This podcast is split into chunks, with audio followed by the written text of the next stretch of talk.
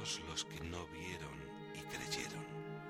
Juan 20:29.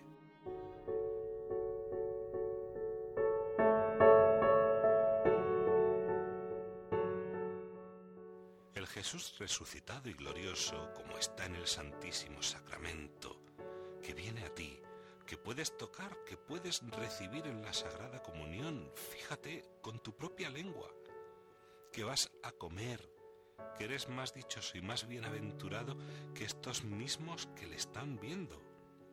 Así tú le ves por la fe.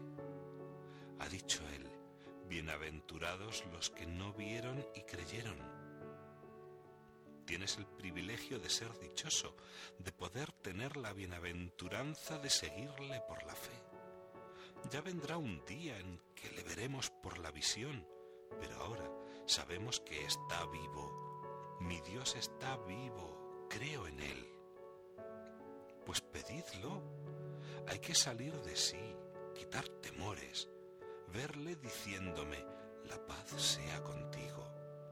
Mi paz, de la que nos había dicho, no la doy yo como la da el mundo.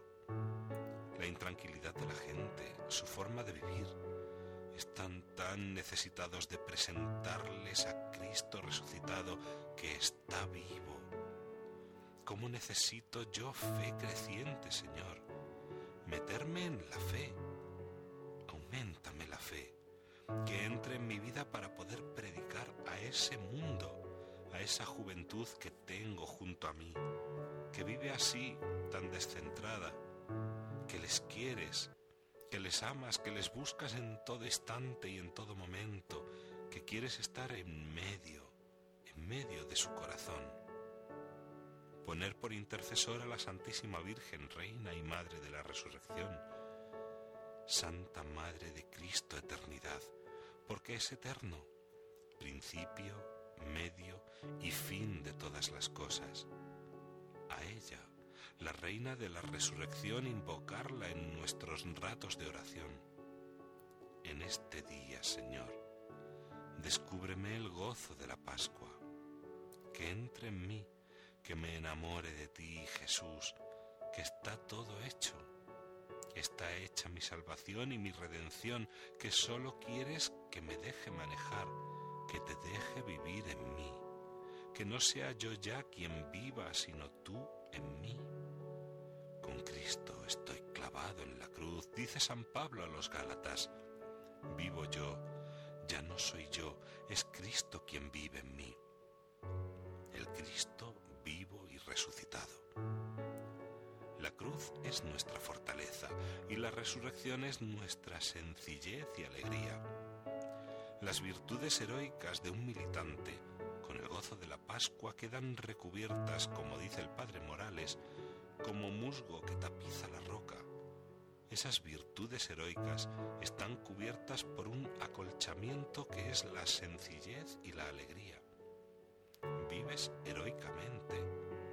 Esa es la mística nuestra. Pero el gozo de la resurrección y a su vez la humildad de tu miseria te hacen ser sencillo, comprensivo, condescendiente con los demás, como Dios lo es contigo. Este es el misterio pascual. Señor, conviérteme en un testigo viviente de lo eterno, en un apóstol de la resurrección como lo eran los apóstoles. Un testigo de la resurrección, es decir, de la cumbre de la cruz, del amor de Dios por el hombre, por el género humano, del haber padecido por cada uno de los hombres, del haber muerto por mí.